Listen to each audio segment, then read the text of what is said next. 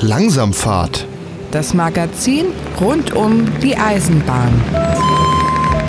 Jetzt kostenlos als Podcast abonnieren auf langsamfahrt.de.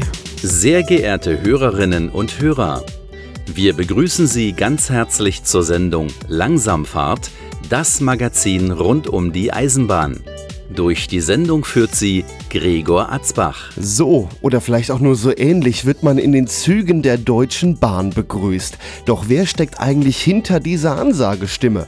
Heute ist er bei uns im Interview Ingo Ruff, die Ansagestimme der Bahn. Außerdem in der heutigen Sendung schauen wir, was es auf den Schienen Interessantes und Aktuelles zu berichten gibt.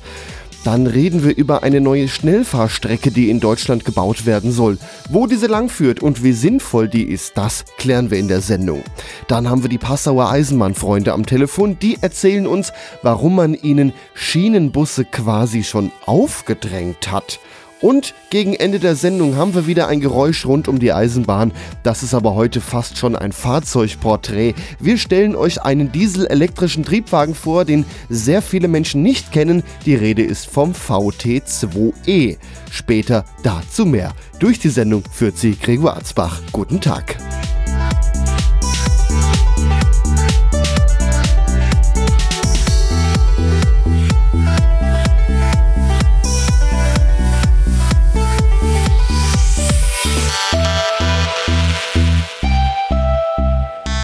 Jeder ist schon mal mit einem Zug der Deutschen Bahn gefahren. Dort kommen Ansagen für die Stationen, die klingen dann beispielsweise so. Nächster Halt Gießen.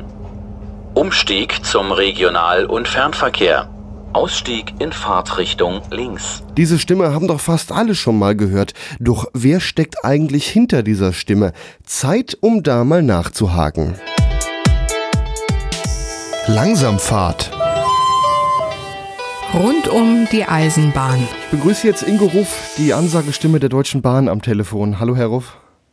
Ja, einen wunderschönen guten Tag, Herr Arzbach. Wie kamen Sie denn dazu, die Ansagestimme der Deutschen Bahn zu werden? Das ist mehr oder weniger Zufall gewesen. Ich habe mal bei der Deutschen Bahn direkt gearbeitet, im sogenannten Ton- und Informationsstudio. Und als es dann Ende der 90er Jahre losging mit der Sprachdigitalisierung, meinte mein damaliger Chef zu mir, ähm, Ingo, du bist es einfach, du sprichst es bitte jetzt für uns ab sofort und äh, damit war ich das, die Stimme der Bahn.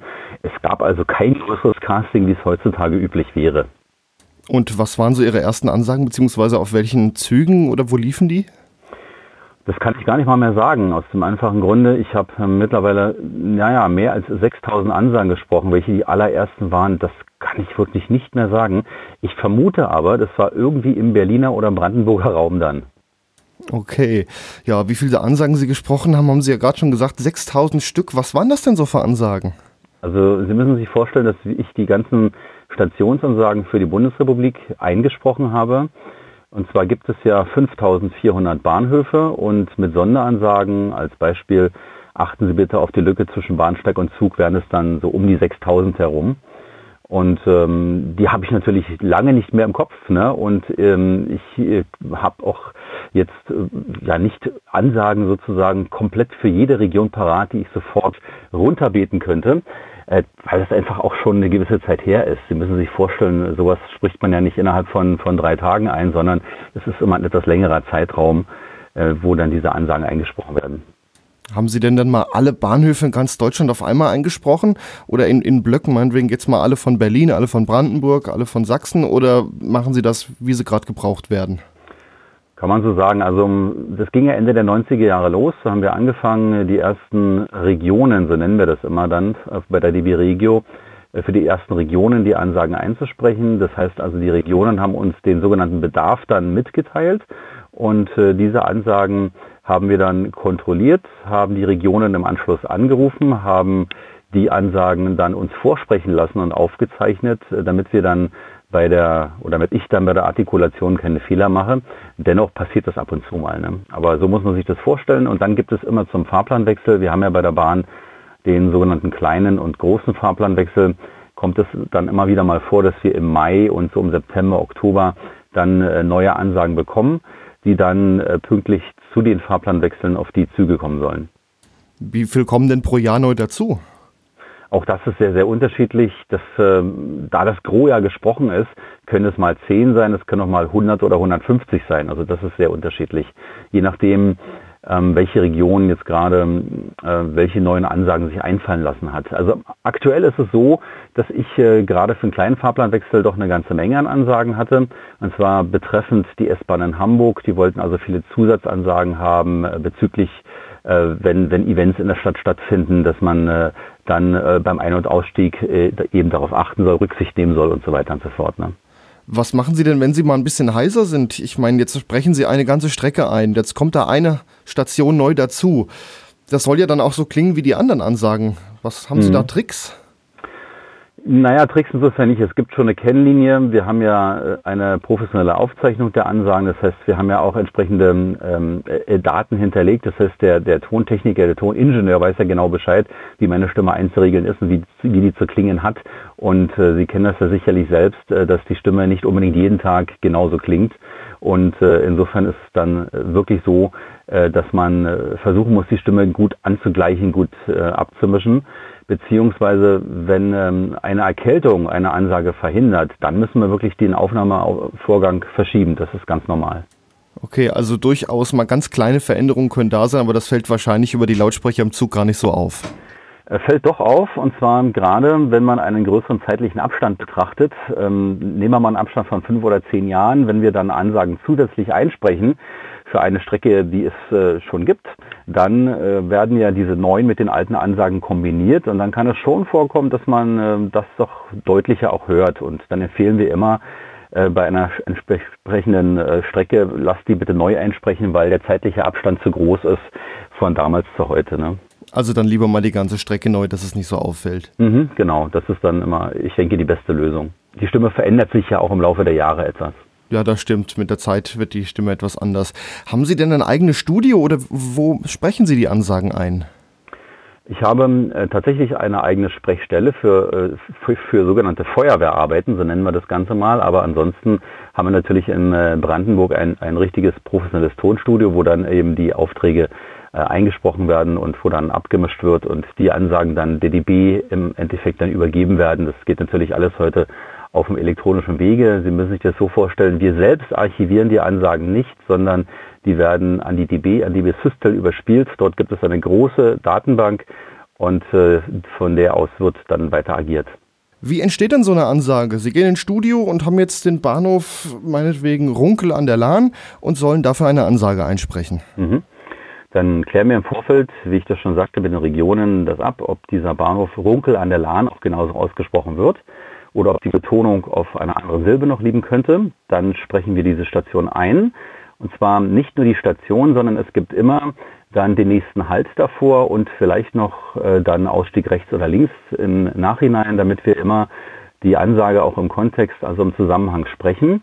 Das hat den Vorteil, dass man aus dem Sprachfluss heraus schneiden kann und das klingt dann im Endergebnis umso natürlicher. Na, so ist es geplant. Also Sie sagen und in dem Fall nächster Halt, Runkel an der Lahn, Ausstieg in Fahrtrichtung links und man verwendet dann doch nur vielleicht den Mittelteil Runkel an der Lahn und der Rest wird ja eh durch fertige Ansagen ergänzt. Genau, so machen wir das und dann meistens aber drei, viermal hintereinander. Ja, weil ähm, es immer mal vorkommen kann, dass äh, wir oder dass ich dann entsprechend unsauber artikuliere oder dass einfach mal ähm, Lippenverschlussgeräusche oder Zungenschnalzer sich reinmischen. Das sind äh, wirklich ja winzige Geräusche, die aber gerade bei einer Datenreduktion und äh, diese Datenreduktion wird ja auch auf den Zügen der DB angewandt, äh, sich dann dadurch bemerkbar machen, dass sie lauter werden. Ja, äh, kann leider passieren. Das heißt, heutzutage im MP3-Zeitalter passiert das nicht mehr, aber es gibt noch bei der DB andere äh, Systeme, die, äh, ich sag mal, 10, 15 Jahre alt sind, die ähm, nur nicht von heute auf morgen alle ausgetauscht worden sind, obwohl die Bahn mittlerweile dabei ist. Und da kann so etwas natürlich passieren. Klar, das ist wie beim Telefon, da klingt es dann auch auf bestimmten Lauten etwas anders, wie es eigentlich in Wirklichkeit ausgesprochen war. Mhm. So ähnlich muss man sich das vorstellen, ja. Also muss da quasi ein Sounddesign auf, das, auf die wichtigen ähm, Frequenzen der Sprache gemacht werden. Mhm. Das ist wirklich eine, eine Arbeit, äh, die da gemacht werden muss. Die geht nicht von heute auf morgen. Klar, bei einer Ansage schon, aber wenn wir jetzt 50, äh, 60 haben, dann hat im Nachhinein vor allem der, der ähm, Toningenieur äh, die ehrenvolle Aufgabe, mich den ganzen Tag zu ertragen. Und äh, mancher sagt auch schon dann zu mir, du Ingo, ich kann dich nicht mehr hören, es tut, tut mir leid. Das natürlich nur berufsbedingt. ja klar, ich weiß ja, wie er es meint. Jetzt gibt es ja durchaus noch einige Züge, wo auch andere Ansagen in der Frauenstimme laufen. Ich erinnere mich gerade an die S-Bahn Rhein-Main. Da wurden gerade die eine Baureihe, die Baureihe 423, wurden komplett auf Ansagen von Ihnen umgeändert. Mhm. Ähm, kommen so nach und nach alle Ansagen irgendwann von Ihnen und keine anderen mehr? Ich kann das nicht genau beurteilen, weil ich natürlich die Unternehmenspolitik der DB äh, in diesem Punkt nicht kenne. Ich weiß nur, es ist wohl so geplant, dass äh, meine Stimme ähm, die offizielle Stimme der Deutschen Bahn AG ist für den Bereich des Nahverkehrs, also für alle Nahverkehrszüge. Und wir produzieren ja auch die englische Stimme, wir produzieren ja auch die niederländische Stimme, äh, die dänische Stimme oder auch die französische oder auch die polnische. Ne? Also diese ganzen Stimmen, die laufen bei uns auf und die wir versorgen die Bahn dann mit den entsprechenden Ansagen bei Bedarf. Natürlich gibt es die meisten Ansagen in Deutsch und auch in Englisch. Aber die Ansagen in anderen Sprachen sind dann nicht von Ihnen? Die sind nicht von mir, nee, da nehmen wir wirklich immer Muttersprachler. Okay, ja, mir ist es aufgefallen in Frankfurt, dann läuft dann Ihre Ansage in Deutsch und bei den wichtigen Stationen dann nochmal in Englisch in der Frauenstimme. Genau, das ist meine Kollegin, die Yvette Kürze-Hannemann. Die kommt ursprünglich aus äh, Südafrika, arbeitet auch in Berlin bei der Deutschen Welle und ähm, ist eine sehr, sehr gute Sprecherin und die spricht dann für das Bundesgebiet sozusagen die englischen Stationsansagen ein für Nahverkehr. Wurden Sie denn schon mal an der Stimme erkannt? Das kommt vor, gelegentlich, nicht so häufig, aber es ist mir schon einige Male passiert, äh, gerade auch auf Veranstaltungen, wenn ich dann äh, zum Beispiel am Bahnstand auch äh, moderiere und die Angebote der DB präsentiere, dann gibt es schon mal die eine oder andere Frage, Moment mal, ich habe Ihre Stimme schon mal gehört oder sind Sie nicht der, mit, äh, mit äh, der in der Bahn immer zu hören ist? Also das kommt schon vorher. Und da gibt es auch einige, die dann gerne sagen, okay, wenn wir schon hier alle gemeinsam zusammen sind, würden Sie uns gerne so ein kleines Videoautogramm aufs Smartphone geben? Sage ich, klar, warum nicht, ne? Also sind Sie so gesehen schon so ein kleiner Bahnpromi? Naja, Promi würde ich nicht bezeichnen, aber auf alle Fälle gibt Bekannt. es einige, die mich, die mich zumindest an der Stimme erkennen, sagen wir es so. Wenn Sie selber mal mit der Bahn fahren und da kommt eine Ansage von Ihnen, was denken Sie dann? In der Anfangszeit war es sehr spannend, muss ich sagen, denn äh, ich spreche ja mittlerweile schon seit über 15 Jahren die Ansagen für die DB ein. Und äh, mittlerweile ist es aber, ja, ich sag mal, ein, ein, ein Prozess, an dem man sich gewöhnt hat. Und äh, es ist nett, man freut sich natürlich, ne, aber äh, man geht auch immer wieder sehr kritisch damit um, mit sich selbst natürlich. Und äh, es gibt auch immer wieder mal einige Anfragen äh, zu Stationen, die angeblich dann nicht ganz korrekt ausgesprochen worden sind. Und in der Tat ist es so, dass äh, manche Stationen ähm, ja nicht ganz einfach auszusprechen sind. Und da gibt es manchmal in den Regionen sogar selbst ähm, die Verantwortlichen, die sagen, wir wissen selber nicht ganz genau, wie wird eigentlich unser Ort ausgesprochen, so oder so. Ne? Und dann besteht immer noch die Möglichkeit, dass wir im Studio sagen, gut, dann sprechen wir eben zwei oder drei Varianten ein. Was war denn so de, das Krasseste, was ich, was man neu machen musste, weil es einfach so falsch klang für die Einheimischen? Das war jetzt nicht in Ihrem Bereich, das war mehr eine Ansage, ja, Freital Potsch-Appel fällt mir da gerade ein, ist eine Station und ich habe Potsch-Appel oder Potsch-Appel damals gesagt und äh, das ging auch so falsch dann rauf. Und da gab es dann doch ähm, einige Hinweise, sprich das doch bitte nochmal neu. Und äh, dann haben wir zwei verschiedene Versionen gesprochen. Was im Endeffekt heute dort läuft, weiß ich selbst nicht. Okay, wir hoffen einfach mal, dass die Region dann das Richtige gefunden hat. Ja, also ich denke schon, ich denke schon. Die sind ja immer sehr ähm, agil und ähm, hören, hören die Sachen auch ganz explizit ab. Die möchten natürlich auch, dass die Aussprache dann hundertprozentig stimmt. Ne? Und äh, das möchten wir natürlich genauso. Jetzt sind Sie ja selbstständig und haben eine Eventagentur. Was bieten mhm. Sie denn da noch für Dienstleistungen an?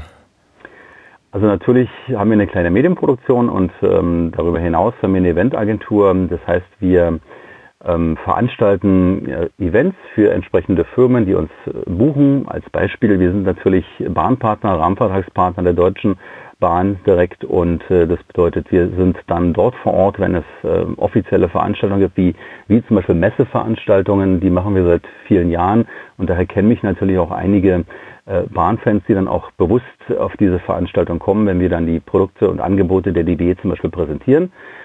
Ähm, das letzte Event, was wir gemacht hatten, das war jetzt der Mannheimer Maimarkt zum Beispiel. Wir sind ja bundesweit unterwegs. Ähm, das ist ja die größte Verbrauchermesse Deutschlands, wo die DB auch einen Konzernstand hatte. Oder auch die ITB, wo wir waren, die größte Touristikmesse weltweit. Oder wir arbeiten darüber hinaus genauso auch für Verkehrsverbünde. Also ich würde sagen, gerade was den Bereich ÖPNV und Tourismus angeht, da sind wir so beheimatet mit unserem Produkt, mit unserer Eventagentur auch. Jetzt sprechen Sie Ansagen in Zügen. Wo gibt es denn Ihre Ansagen noch oder haben Sie auch schon andere Dinge eingesprochen? Ähm, in der Tat, ähm, ist, es gibt auch Ansagen, die ich für Computerspiele eingesprochen habe. Für ähm, eine Firma Versus zum Sounddesign heißt die Firma. Da gibt es äh, in der Tat einige Computerspiele. Und da hatte ich im Vorfeld mir aber auch die Genehmigung der DB einholen müssen, dass ich äh, für diese Firma dann die entsprechenden Ansagen sprechen darf. Okay, dann danke ich Ihnen, Ingo Ruff, die Ansagestimme der Deutschen Bahn. Mhm. Ich bedanke mich auch und ich wünsche natürlich allzeit immer eine gute Fahrt und eine gute Sendung.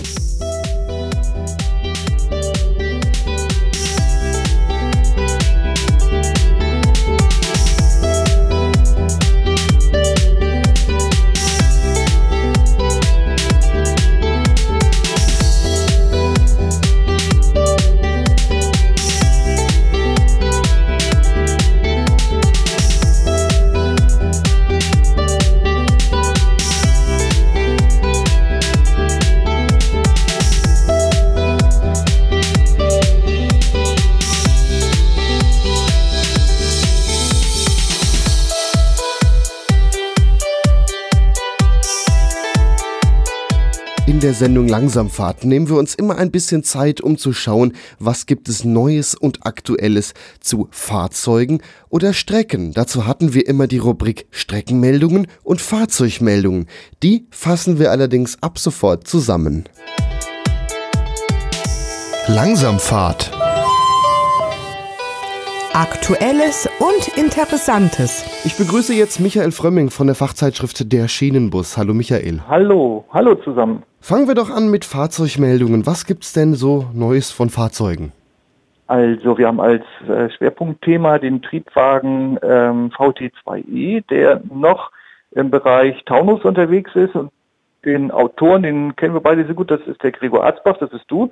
Na, sowas. Äh, ein sehr schöner, ja, ein sehr schöner Artikel vom Fachmann, der dieses äh, Fahrzeug noch wirklich äh, von der Pike auf kennt, mit ihm oft unterwegs ist. Und da haben wir einen sehr schönen Artikel, da bin ich sehr dankbar, mit einigen guten Fotos auch dazu.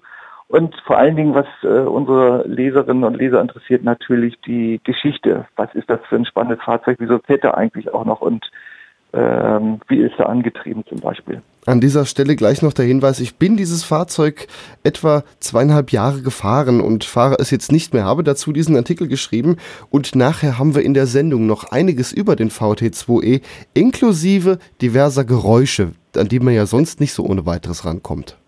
Es ist ja auch wirklich ein Hingucker, muss man sagen. Ich bin oft in Frankfurt am Hauptbahnhof und da fährt ja wirklich dieser kleine Da sieht man ihn regelmäßig, ja. Ja, und das ist ja wirklich hier im Großstadtgewirr mit ICEs, TGW und all das, was unterwegs ist, wirklich ein markantes Fahrzeug. Und ich habe ihn zuletzt, bin ich hier in Deutschland, äh, in, in Österreich gesehen. Der gleiche Typ fuhr ja auch bei der Graz-Köflacher Eisenbahn und auch zum Schluss im Norden bei der Altona-Kaltkirchener Eisenbahngesellschaft. Genau, und in dem Heft wird sich um den VT2E drehen, habe ich geschrieben, kann man gerade dazu sagen, aber gleich dann auch nochmal in der Sendung äh, etwas über den VT2E und wir hören, wie er klingt. Was habt ihr sonst noch im Heft? Was gibt's, gibt's Neues von Eisenbahnstrecken? Also bei den Strecken ist ein Dauerbrenner äh, die Marschbahn. Das ist die Eisenbahnstrecke von Hamburg-Altona über Heide bis hin nach Westerland. Äh, die Syltverkehre machen nach wie vor große Probleme. Dort ist die Streckeninfrastruktur marode. Die Bahn steht da massiv unter öffentlichem Druck, denn die Pendler kommen nicht mehr zur Arbeit und die Urlauber äh, haben Schwierigkeiten. Das ist ein Thema. Zum anderen aber auch beleuchten wir, wer ist eigentlich alles unterwegs auf dieser durchaus sehr, sehr hübschen äh, Bahnstrecke.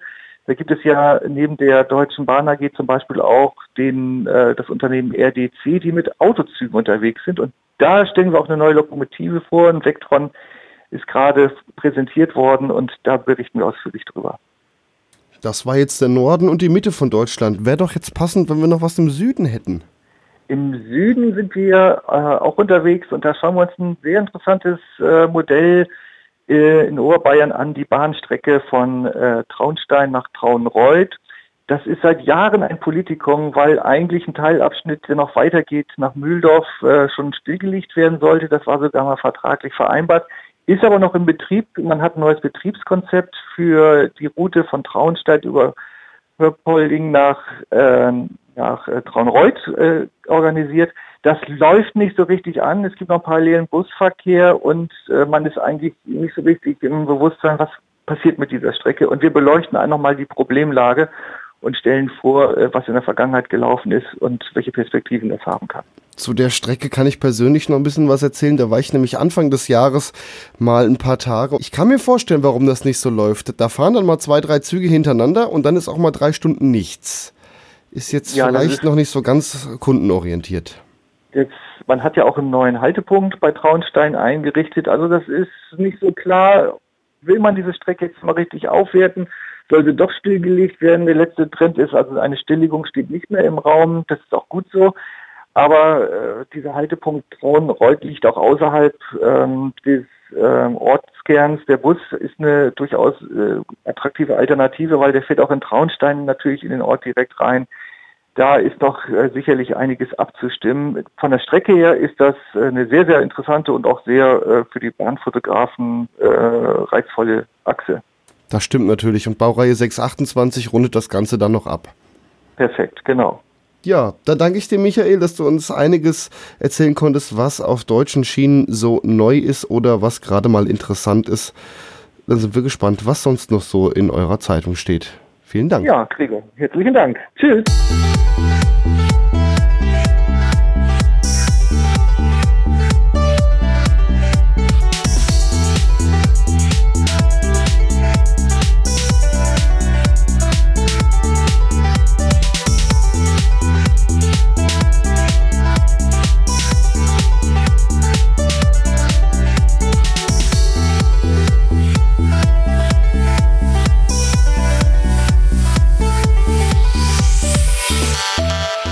Das deutsche Streckennetz ist großteils aus dem 19. Jahrhundert. Allerdings baute man die Strecken damals nicht so, wie man sie vielleicht heute brauchen könnte. Wenige Kurven, viel gerade, so, dass man auch schnell fahren kann. Seit einigen Jahrzehnten gibt es auch sogenannte Schnellfahrstrecken, die extra für den Hochgeschwindigkeitsverkehr entwickelt wurden. Allerdings ist dieses Netz noch sehr lückenhaft. Und jetzt soll wieder ein neuer Abschnitt einer Schnellfahrstrecke gebaut werden. Langsamfahrt. Zum Thema. Ich begrüße jetzt am Telefon Thomas Schwemmer von ProBahn. Guten Tag. Guten Tag, Arzbach. Was für eine Neubaustrecke ist denn da jetzt überhaupt geplant? Wo soll die langgehen? Also man möchte gerne zwischen Frankfurt-Hanau und dann nach äh, Fulda hinauf die dort liegenden drei bzw. zwei Gleise um zwei zusätzliche Gleise ergänzen, um diese Fernverkehrsstrecke für den aktuellen und für den zukünftigen Bedarf fit zu machen. Also fast alle ICE und Schnellfahrzeuge, die von Frankfurt Richtung Norden fahren, die fahren erstmal Richtung Gelnhausen. Bis dahin wurde zum Teil schon mal ausgebaut und dann über die Altbaustrecke weiter bis nach Fulda. Das ist richtig. Die Züge insbesondere Richtung äh, Hannover, Hamburg, der größte Teil der Züge, die Richtung Berlin fahren, die Fernzüge fahren alle auf dieser Strecke. Und hinter Gelnhausen sind äh, wirklich nur noch zwei Gleise da, die sich die Fernzüge zusammen mit dem Regionalverkehr und dem Güterverkehr teilen müssen, was dann dazu folgt, dass Verspätungen äh, gerade im Regionalverkehr an der Tagesordnung sind und die Strecke insgesamt schon seit Jahren stark überlastet ist. Und die Strecke, die da jetzt liegt, ist hier auch nicht ausgebaut wie eine Schnellfahrstrecke, sondern eine ganz normale Eisenbahnstrecke mit zwei Gleisen und durchaus auch mal langsamen Geschwindigkeiten dazwischen. Das ist richtig. Das ist eine typische Eisenbahnstrecke aus der Zeit aus dem 19. Jahrhundert, als man eben mit den Leistungswerten der Lokomotiven äh, nicht über Berg und Tal fahren konnte, wie wir das heute tun, sondern immer schön flach entlang der Flüsse sich schlängelt mit engen Bogenradien. Ähm, heute mitten durch die Ortschaften durch was natürlich das Ganze dann auch bremst. Also dementsprechend ist da eine Schnellfahrstrecke bzw. eine Neubaustrecke auch dringend nötig. Die Neubaustrecke ist ganz dringend nötig, einmal aus Kapazitätsgründen und zum anderen, weil wir ja die Entwicklung zum Deutschlandtakt hin haben, wo wir zwischen den Knotenpunkten im Fernverkehr vorgegebene feste Fahrzeiten haben. Die lassen sich auf der bestehenden Strecke nicht einhalten, mit der Neubaustrecke dann schon. Jetzt ist das ja durch ein ganzes, durchaus ein ganzes Stück von Gelnhausen bis nach Fulda, was man neu bauen will. Was für Varianten gab es denn da? Da wird ja immer ein bisschen rumgeplant erstmal.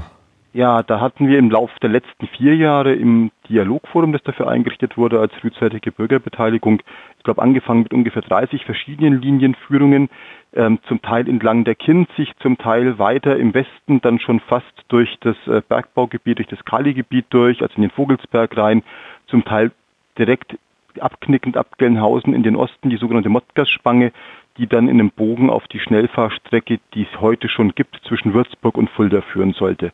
Und ähm, im Laufe des Verfahrens wurden dann diese Varianten immer weniger, also aussortiert, wenn irgendwas mit dem Umweltschutz oder mit dem Schutzgut Mensch, also mit Lärm und so weiter nicht funktioniert hat oder das einfach auch nicht vernünftig zu bauen war.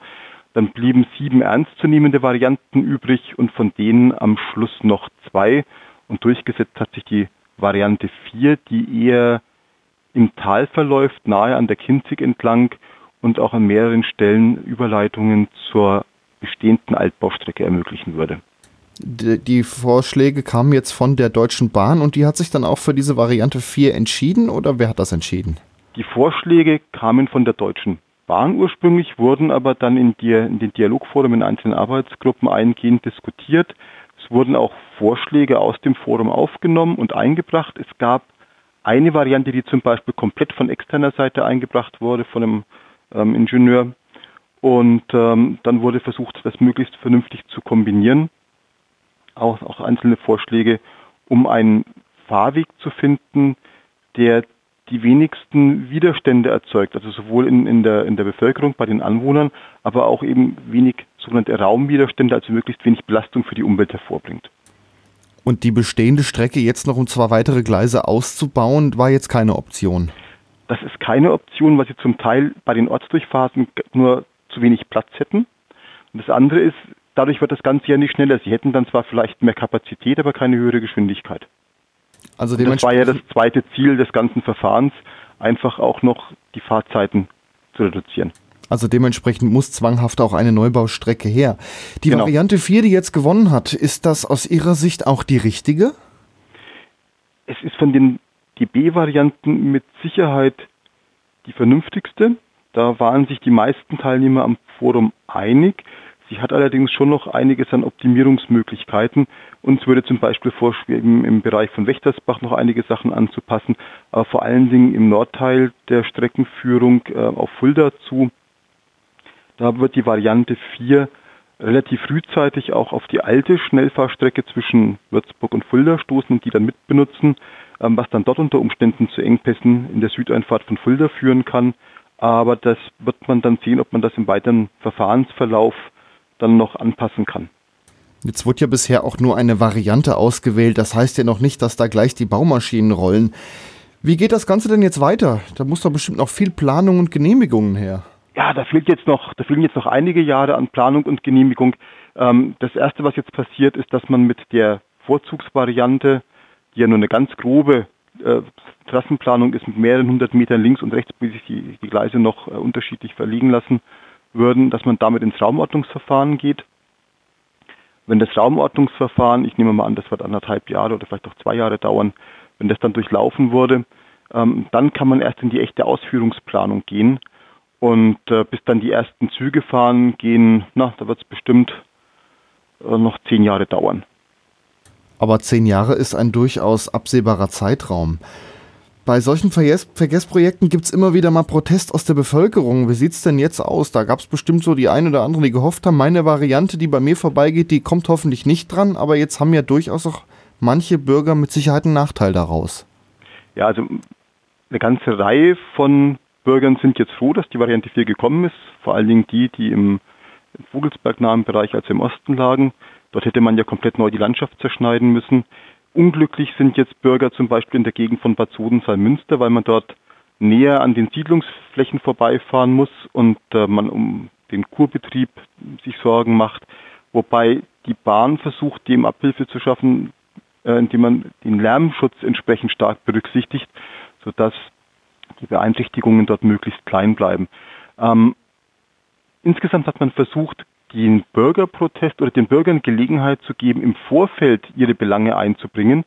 und nicht wie sonst üblich mit dem fertig entwickelten Plan äh, in die Öffentlichkeit zu gehen, um der natürlich dann ganz viel Protest unter Umständen ähm, erzeugt, sondern dass man sagt, der, die Proteste fangen wir im Vorfeld auf. Das ist zum großen Teil gelungen. Allerdings gibt es ein oder zwei Bürgerinitiativen, die dann schon nach der Variantenentscheidung angekündigt haben, im Zweifelsfall rechtliche Schritte ähm, einleiten zu wollen, um das Ganze doch noch irgendwo abzuändern oder zu verhindern.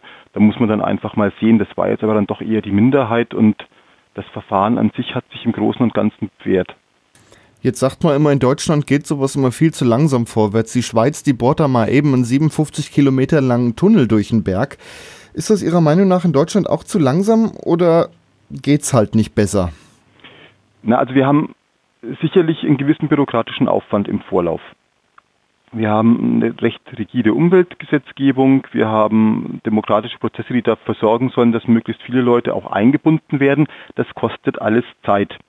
Ähm, die Behörden, gerade die Bahn, da hat man in den letzten Jahren doch einiges unter anderem an Ingenieuren und so weiter eingespart. Muss, tut sich dann auch schwer, schnell weiter zu planen, einfach weil das Personal zum Teil fehlt. Und auch die Baufirmen, die wir hier in Deutschland haben, die sich mit Eisenbahnbau auskennen, das sind, kann, können Sie nicht einfach jeden Maurermeister herholen äh, aus dem Nachbardorf, der Ihnen dort irgendwas baut, eine Brücke oder so, sondern Sie brauchen Sie Spezialisten und auch die sind da. Von daher haben wir da tatsächlich Kapazitätsprobleme und das bremst das Ganze dann. Das können andere Länder besser. Die Schweizer nehmen auch mehr Geld in die Hand, wenn es um ihr Eisenbahnsystem geht. Da hat die Eisenbahn aber auch in der Bevölkerung und in dem Bewusstsein des Landes ein ganz anderes Standing, um mal das neudeutsche Wort zu benutzen, als bei uns. Ich danke Ihnen, Thomas Schwemmer von Pro Bahn, für dieses Interview. Gerne. Vielen Dank und auf Wiederhören.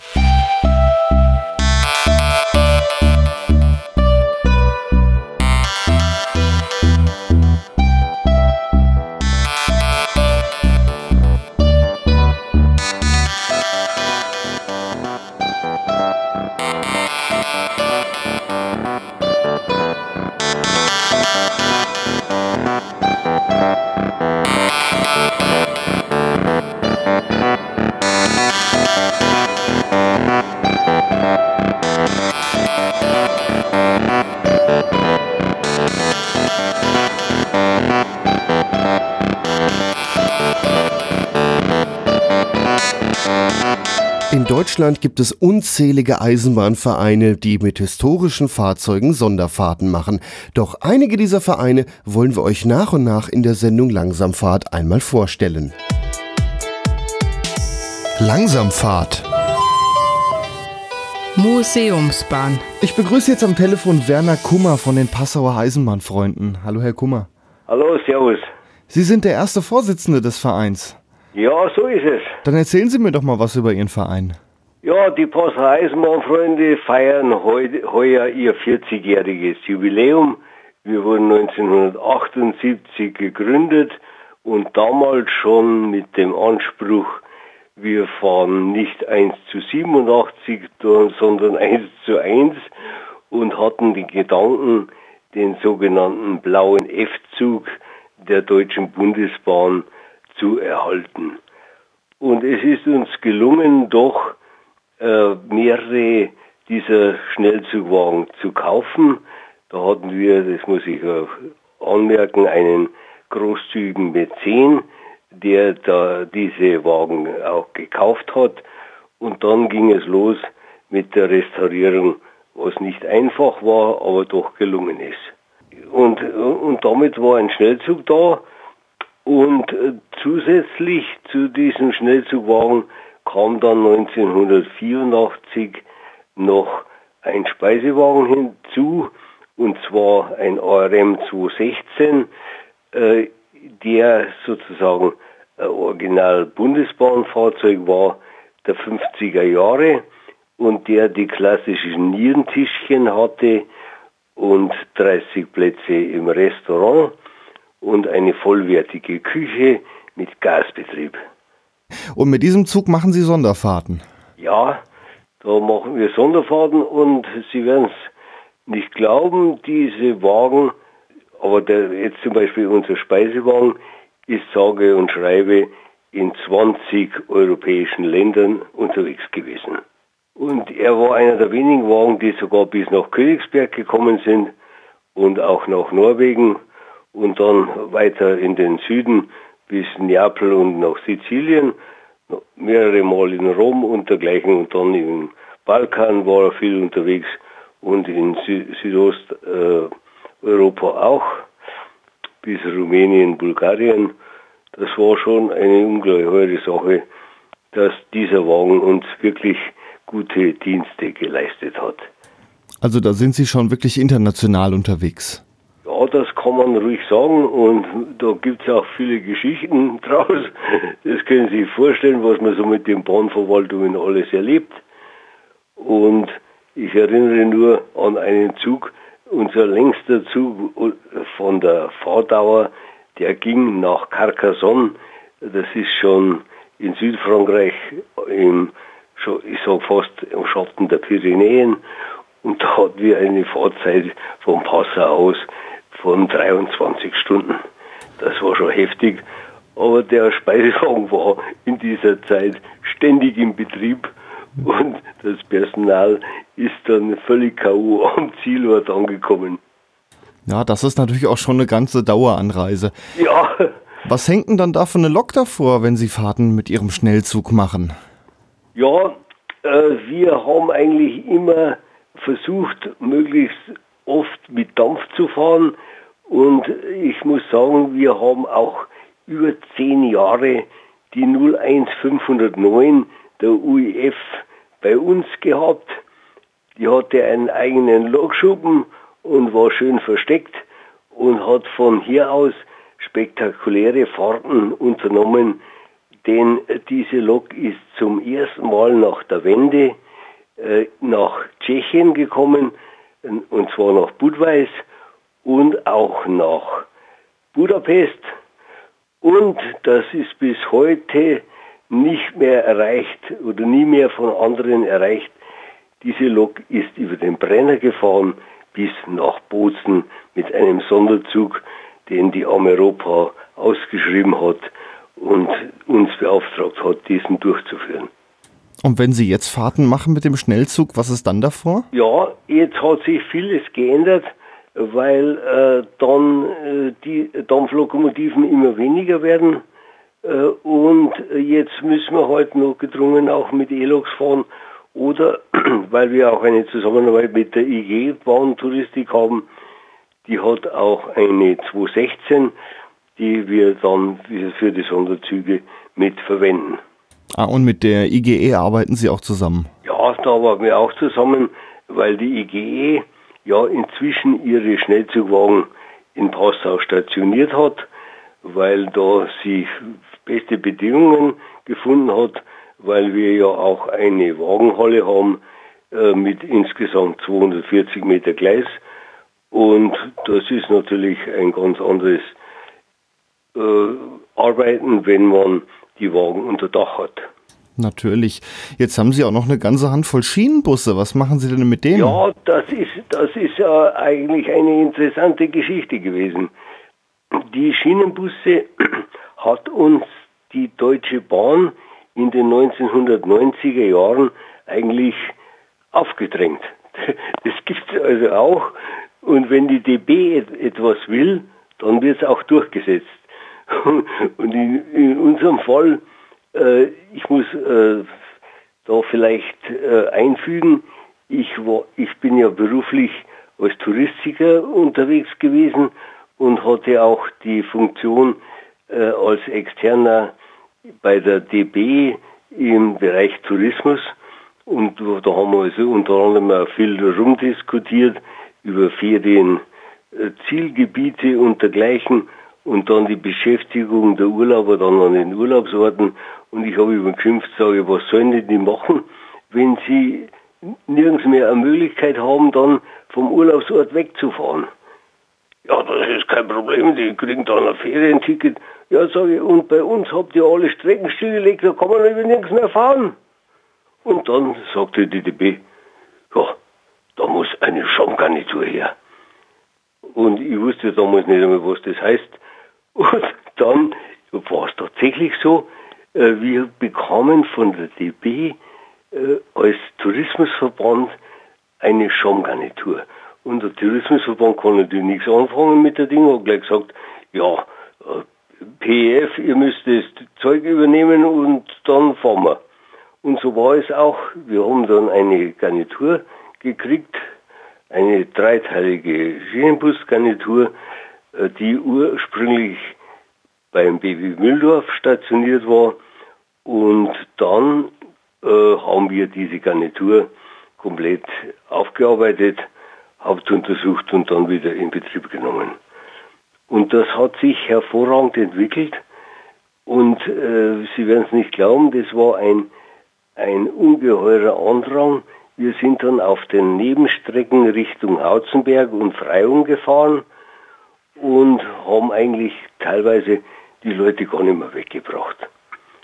Und nachdem das Bergstrecken waren, äh, sind wir auf der Suche gewesen nach einem weiteren Motorwagen, damit wir dann eine vierteilige Garnitur äh, mit zwei Motorwagen, Steuerwagen und Beiwagen dann äh, zur Verfügung hatten. Und dann ist es natürlich ein Vergnügen gewesen zu fahren. Und das ist es bis heute.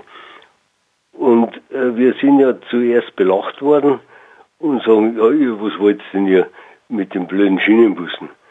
Und dann sage ich, ja, hätte nie geglaubt, der ist ja ein, ein Andrang. Die, die äh, Schienenbusse sind ja mehr gefragt wie Dampfloks. Das gibt's ja nicht, das gibt's ja nicht. Naja, so war's. Ja, Dampflok haben ja doch einige Eisenbahnvereine. Der Schienenbus ist da doch ein bisschen seltener geworden. Ja, und dann vor allem, äh, das darf man nicht vergessen, äh, viele Leute haben sich an ihre Schulzeit erinnert. Mensch, mit dem Ding sind wir ja äh, immer zur Schule gefahren oder in die Arbeit gefahren und das Ding ist wieder da. Und nachdem die natürlich Picobello aufgearbeitet wurden, äh, haben sie natürlich einen ganz anderen Rang gehabt und wirklich toll ausgeschaut und äh, weg vom von Plastiksitz und sonstigen Mist, sondern die, die haben dann ein, äh, völlig überarbeitet dann äh, die, die Stoffpolsterung gehabt und dergleichen. Dann die komplette Inneneinrichtung, alles neu. Und nebenbei bemerkt, wir fahren in Deutschland, wir fahren in Österreich und wir fahren in Böhmen in Tschechien. Ja, ich sehe gerade auf eurer Webseite, ihr macht Sonderfahrten nach Böhmen durchaus auch mit dem Schienenbus. Ja, richtig. Und manche Fahrten halt eben auch mit dem Schnellzug. Also da habt richtig, ihr immer richtig. mal eine Abwechslung drin, mal Schienenbus, mal Schnellzug. Richtig, richtig. Wahrscheinlich je nachdem, ja. wenn es weiter weg ist, ist der Schnellzug besser. Ja, das sicher, dauert zu lange. Vor allem, vor allem welcher Anlass. Ja, dann danke ich Ihnen, Werner Kummer von den Passauer Eisenbahnfreunden. Ich danke auch.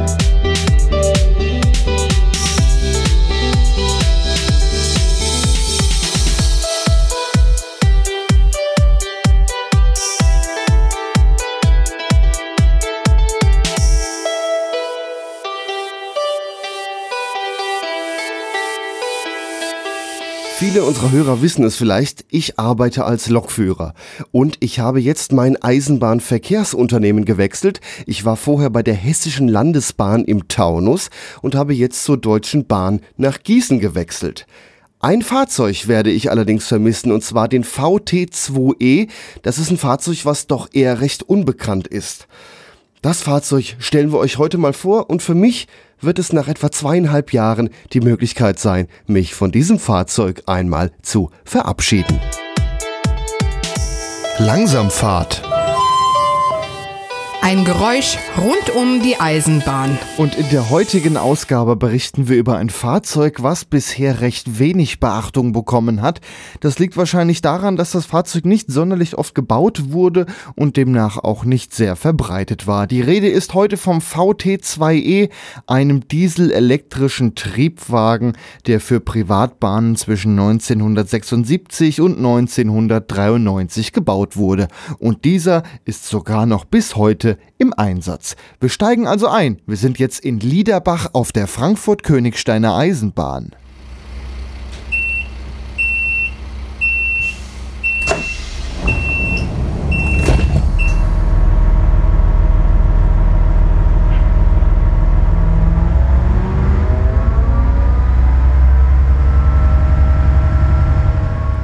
Wir fangen aber mal vorne an. Mitte der 1970er Jahre wollte die Altona Kaltenkirchen Neumünster Eisenbahn AG, kurz AKN, ihren Fahrzeugbestand erneuern.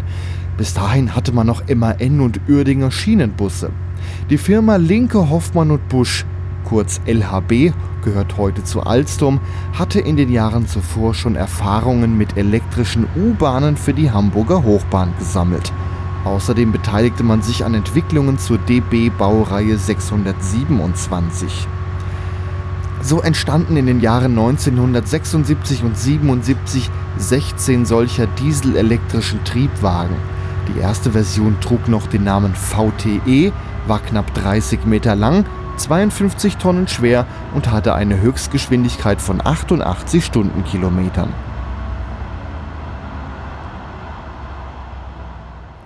Einige hundert Kilometer südlich im hessischen Königstein überlegte man damals bei der Frankfurt-Königsteiner Eisenbahn, kurz FKE, Mitte der 1980er Jahre, mit welchen Fahrzeugen man in den nächsten Jahren die 16 Kilometer lange Vorgebirgsstrecke nach Frankfurt befahren möchte. Bis zu diesem Zeitpunkt setzte man noch Esslinger Triebwagen ein. Erste Probefahrten gab es mit Dieseltriebwagen der Baureihe 628. Diese überzeugten allerdings auf der steigungsreichen Strecke nur wenig. Anschließend machte man Probefahrten mit einem Fahrzeug der AKN. Der dieselelektrische Triebwagen überzeugte mit seiner stärkeren Anfahrkraft und konnte die Fahrzeiten auf der Vorgebirgsstrecke halten. So entschied man sich für einen Nachbau dieser Fahrzeuge.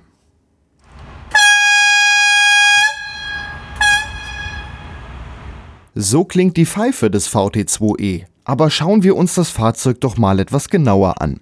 Der VT2E ist aufgebaut aus zwei Wagenkästen. Man bezeichnet sie als VT2E, Motorwagen, und VS2E, der Steuerwagen.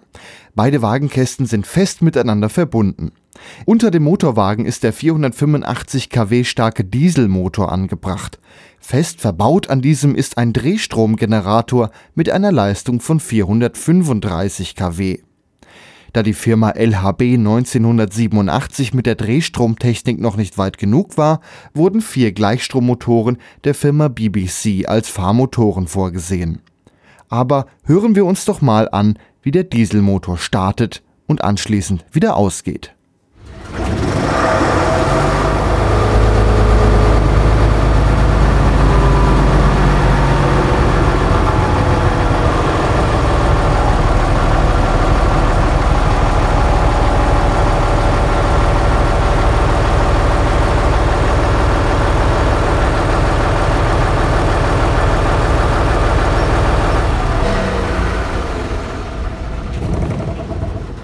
Jeder elektrische Fahrmotor hat eine Leistung von 93 kW. Der Steuerwagen, der aufgrund seiner elektrischen Fahrmotoren eigentlich gar kein Steuerwagen ist, trägt unterflurig die Batteriekästen und den Luftkompressor. Um uns die elektrischen Fahrmotoren einmal anzuhören, fahren wir nun ein Stückchen im Steuerwagen mit. Man kann gut hören, wie elektrische Bremsschütze anziehen. Durch die elektrischen Fahrmotoren kann auch elektrisch gebremst werden, was auf Gefällestrecken sehr von Vorteil ist.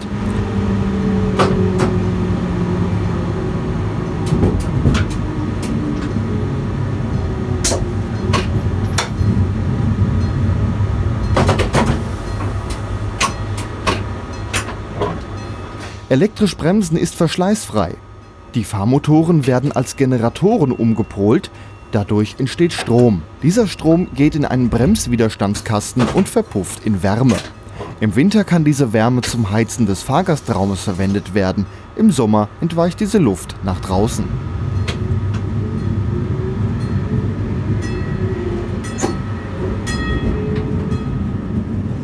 Schauen wir uns weiter die Bremsanlage des VT2E an. Neben der elektrodynamischen Bremse über die Fahrmotoren verfügt das Fahrzeug auch über eine Druckluftbremse. Einmal eine indirekt wirkende Druckluftbremse und eine direkt wirkende Druckluftbremse. Die indirekt wirkende Druckluftbremse ist bei fast allen Eisenbahnfahrzeugen gleich. Ausnahme der VT2E. Hier ist sie als sogenannte einlösige Bremse ausgestattet. Die Druckluftbremse funktioniert so. Die sogenannte Hauptluftleitung geht durch den gesamten Zug.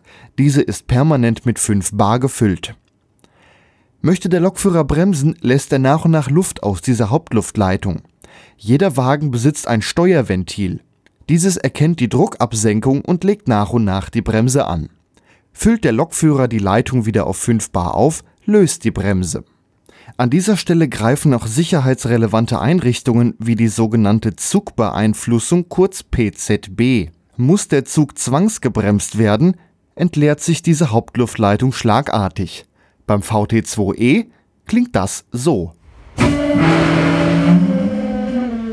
Hat eine sicherheitsrelevante Einrichtung diese Leitung noch nicht wieder geschlossen und der Lokführer versucht trotzdem die Bremse zu lösen, klingt das so.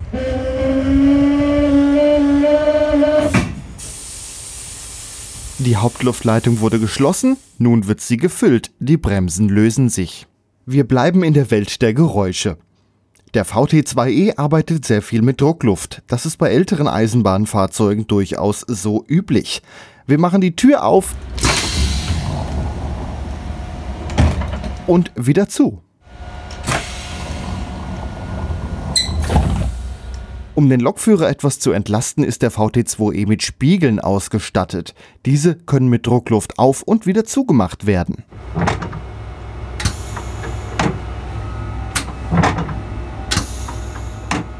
Wenn es mal rutschig auf den Schienen wird, ist der VT2E wie alle Eisenbahnfahrzeuge mit einer Sandstreueinrichtung ausgestattet.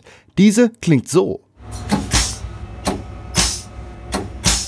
Wir legen uns unters Fahrzeug. Da finden wir das nächste Geräusch.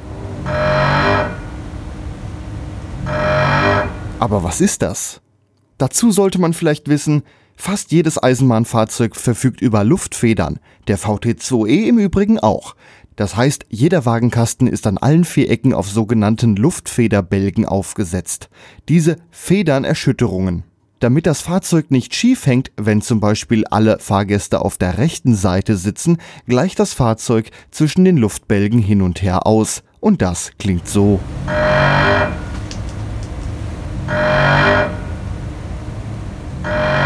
Damit Lokführer durch die Führerstände kommunizieren können, hat der VT2E eine Klingel. Und jetzt hören wir nochmal eins der schönsten Geräusche, die Pfeife. So viel zum Fahrzeug. 1992 wurde durch den Verkehrsverband Hochtaunus die Taunusbahn von Friedrichsdorf nach Grevenwiesbach übernommen. Die Deutsche Bundesbahn wollte diese Strecke stilllegen und so kaufte der Hochtaunuskreis die ca. 31 Kilometer lange Bahnstrecke und beauftragte die Frankfurt-Königsteiner Eisenbahn mit der Betriebsführung. Nachdem man bei der FKE schon gute Erfahrungen mit dem VT2E gemacht hatte, bestellte der Verkehrsverband Hochtaunus elf eigene Fahrzeuge. Die FKE schloss sich damals noch mit einem weiteren Fahrzeug an die Bestellung an. Die zweite FKE-Bauserie unterscheidet sich nur wenig von der ersten. Man veränderte die Türsteuerung, die Führerstandstür wurde als Schiebetür statt Schwenktür ausgeführt und im Führerstand änderte man teilweise die Anordnung der Instrumente. Die neuen Fahrzeuge erhielten die Fahrzeugnummer 9 sowie 11 bis 21. Später bezeichnete das Eisenbahnbundesamt die Fahrzeuge als Baureihe 609. So sind die Fahrzeuge nun zwischen 609 001 bis 609 021 bezeichnet. Die Fahrzeugnummer 10 hatte man sich damals für eine eventuelle Nachbestellung seitens der FKE offen gehalten. Die beiden FKE-Bauserien sind untereinander kuppelbar und seitdem im Mischbetrieb im Einsatz. Nachdem Mitte der 2000er Jahre die Frankfurt-Königsteiner Eisenbahn zusammen mit der Butzbachlicher Eisenbahn und der Kassel-Naumburger Eisenbahn zur Hessischen Landesbahn wurde, schickte man den VT2E zum Redesign. Dabei veränderte man die Lackierung, baute die gleichen Sitze wie in der Baureihe 648 ein stattete die Fahrzeuge mit LED-Zugzielanzeigen aus und verbaute eine Webasto-Standheizung, mit der das Fahrzeug zeitgesteuert vorgeheizt werden konnte. Eine Klimaanlage wurde leider nicht verbaut. Im Jahre 2009 wurde an allen 20 Fahrzeugen eine Notbremsüberbrückung nachgerüstet Bevor wir uns fragen, wie lange der VT2E noch im Einsatz sein wird, fahren wir noch ein Stück mit. Wir sind auf der Frankfurt-Königsteiner Eisenbahn, steigen in Schneidhain ein und fahren Richtung Frankfurt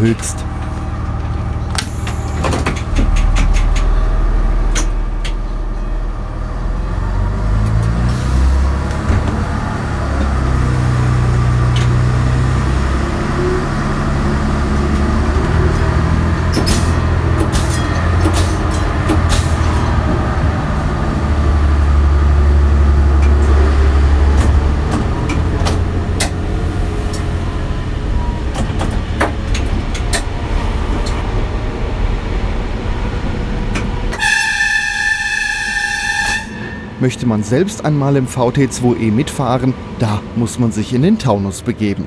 Möglichkeit 1, die Frankfurt-Königsteiner Eisenbahn.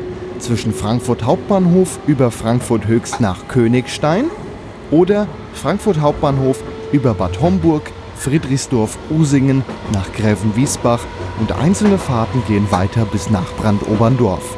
Auf der 6,6 Kilometer langen Bahnstrecke zwischen Frankfurt Höchst und Bad Soden ist der VT2E nur noch selten anzutreffen.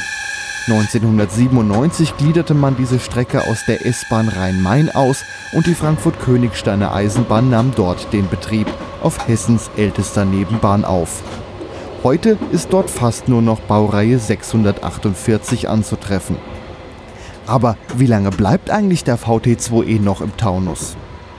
Dazu sollte man einiges an Vorwissen haben. Auf der Taunusbahn zwischen Friedrichsdorf und Usingen plant man derzeit die S-Bahn-Linie 5 zu verlängern. Die Vorplanungen zu diesem Projekt laufen aktuell. Da man aber derzeit überlegt, die S-Bahn gleich bis nach Grävenwiesbach zu verlängern, verzögern sich diese Planungen und der Verkehrsvertrag wurde bis 2023 verlängert. Auf der Strecke nach Königstein möchte der Rhein-Main-Verkehrsverbund zukünftig Wasserstofftriebwagen betreiben. Im Industriepark Frankfurt Höchst fällt Wasserstoff als Abfallprodukt an. Der soll dann dort getankt werden. Bis diese Zukunftsplanungen realisiert werden, bleibt uns der VT2E im Taunus wohl noch ein paar Jahre erhalten. Nächste Halt Königstein. Fahrtende. Bitte alle aussteigen. Wir verabschieden uns von Ihnen und wünschen noch einen guten Tag. Nächster Ausstieg in Fahrtrichtung links.